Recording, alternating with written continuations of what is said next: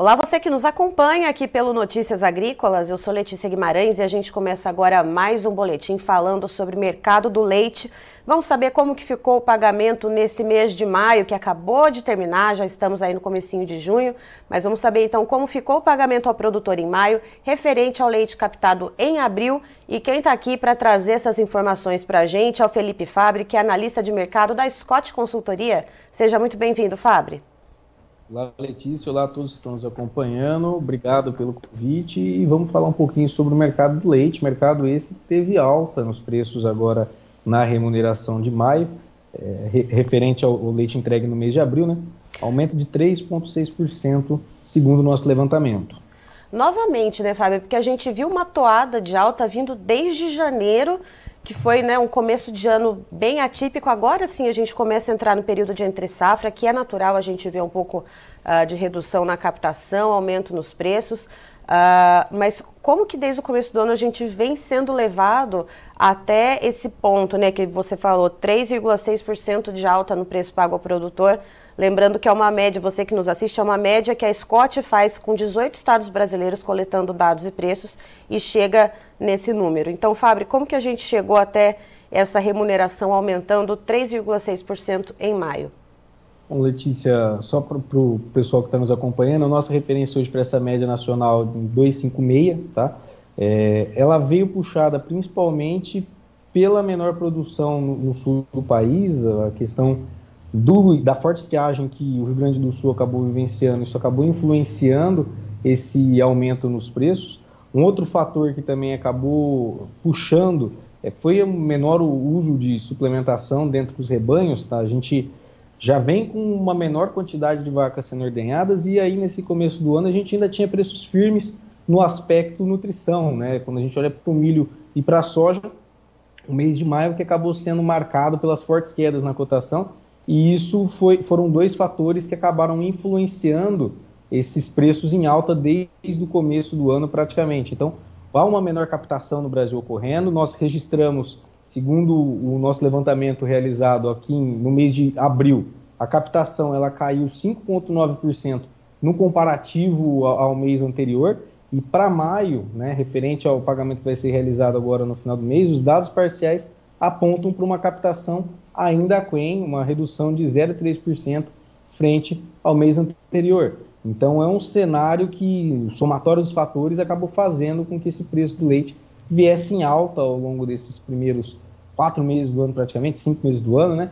É, e o que nos leva agora a um cenário de incerteza com relação ao que vem pela frente. A gente tem um, um cenário no Rio Grande do Sul, no sul do país, onde a expectativa é de pressão baixista em função da safra de capim de inverno, então a gente pode ter um aumento com relação à, à captação por lá, e isso acabar influenciando os preços nessa região para baixo, mas quando a gente olha para o Brasil Central, o cenário é outro. A gente vê um contexto de interesse-safra de capim que tende aí a fazer com que as indústrias paguem mais pelo leite pago ao produtor.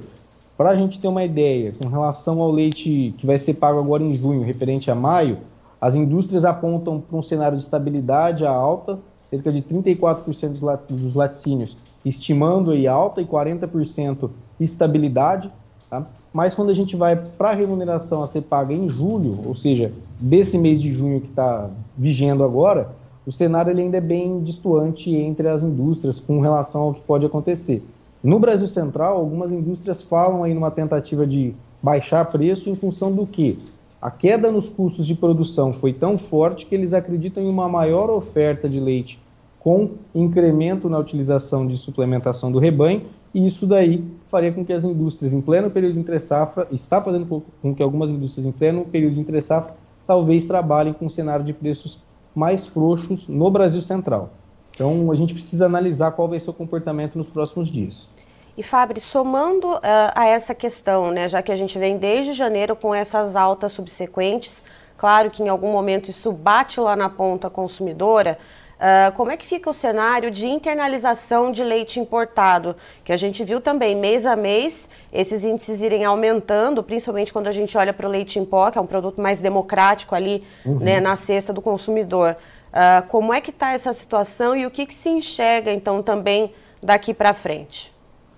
Olha, a gente viu um cenário de internalização em 2023 bem, bem elevado com relação à balança comercial. Tá? É, Para a gente ter uma ideia, foi, foi um ano em que a gente comprou mais no, no comparativo dos últimos 12 meses, mas quando a gente pega para analisar o mês de abril em isolado, em relação ao mês anterior, a gente teve uma, uma redução de 31,5% na internalização de produtos lácteos. Então, abril foi um mês com menor é, compra com relação ao mercado internacional, mas no comparativo anual está sendo um ano onde a gente está internacionalizando mais, até porque o cenário é, é, favorável com relação, quando a gente para para analisar é, Argentina, Uruguai, países aqui na, na, América do Sul, a gente tem hoje um, um, um câmbio mais favorável ao mercado brasileiro e isso acabou fazendo com que a gente viesse com um contexto de maior internalização nesse começo de ano, tá? Abril foi um mês um pouco diferente, a gente já viu uma menor necessidade disso, até porque a gente ainda está, estava né, passando pelo momento de safra de capim. Então a, a, expectativa era de que a oferta fosse ser mais acomodada naquele momento. Certo, Fabri, muito obrigada por trazer essas informações para a gente. A gente segue acompanhando aí o andamento do mercado do leite. E claro, você e toda a equipe da Scott são sempre muito bem-vindos aqui conosco. Obrigado, Letícia. Obrigado a todo mundo que está nos acompanhando. Um forte abraço. Tá, então estivemos com o Felipe Fabre, que é analista de mercado da Scott Consultoria, nos trazendo as informações do mercado do leite, pagamento que foi realizado agora no mês de maio, no finalzinho do mês de maio, referente ao leite captado em abril, novas altas no preço pago ao produtor, segundo a Scott Consultoria, que faz então uh, uma média em 18 estados brasileiros, houve uma alta em relação ao pagamento anterior de 3,6%, chegando ao preço médio de R$ 2,56 por litro. Isso em relação a maio do ano passado, o pagamento realizado a maio do ano passado, representa uma alta de 24,1%. E segundo o Fabre, isso vem muito atrelado à queda da, da, captação do leite. A região sul do país, que é uma importante bacia leiteira, ainda sofre consequências da estiagem, né, principalmente com as pastagens uh, menos vigorosas, então essa captação também diminui.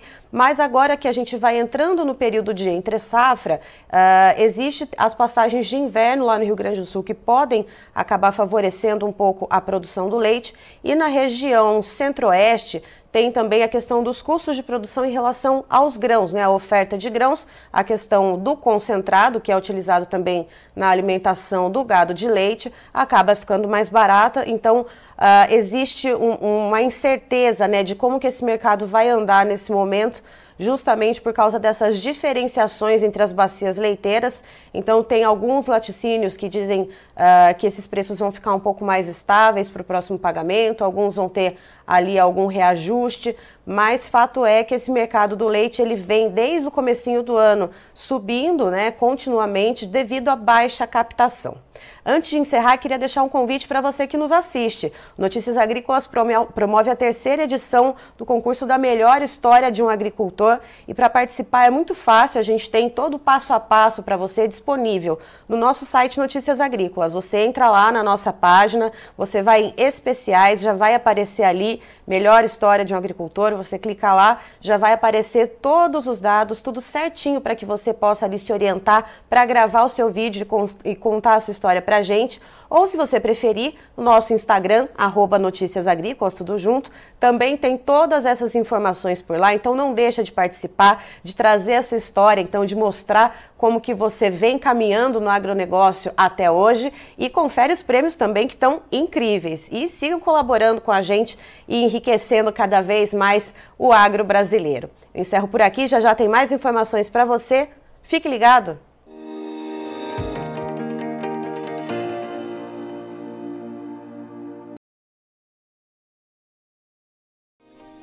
Se inscreva em nossas mídias sociais. No Facebook, Notícias Agrícolas. No Instagram, arroba Notícias Agrícolas. E em nosso Twitter, arroba Norteagri. E para não perder nenhum vídeo, não se esqueça de nos acompanhar no YouTube e na Twitch, Notícias Agrícolas Oficial.